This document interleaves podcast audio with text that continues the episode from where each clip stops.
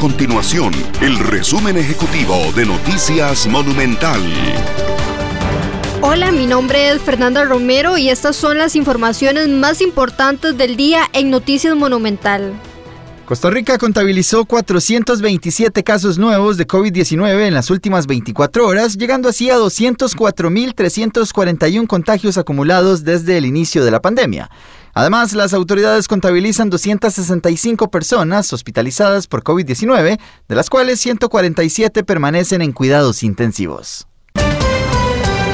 Por otra parte, la decisión del Ministerio de Justicia de suscribir un nuevo contrato para el monitoreo de privados de libertad por hasta dos años más con la empresa de servicios públicos de Heredia genera críticas bastante fuertes en el Congreso. Sobre todo porque el nuevo acuerdo entre las partes se realizará al margen de las dudas que expresó al respecto la Contraloría General de la República, así como el rechazo del ente a la intención de justicia de prolongar este contrato. El diputado social cristiano Pablo Heriberto Abarca incluso anunció que evalúa interponer una denuncia penal en contra de la ministra de Justicia Fiorella Salazar.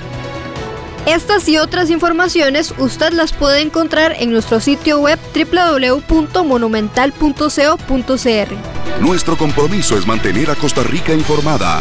Esto fue el resumen ejecutivo de Noticias Monumental.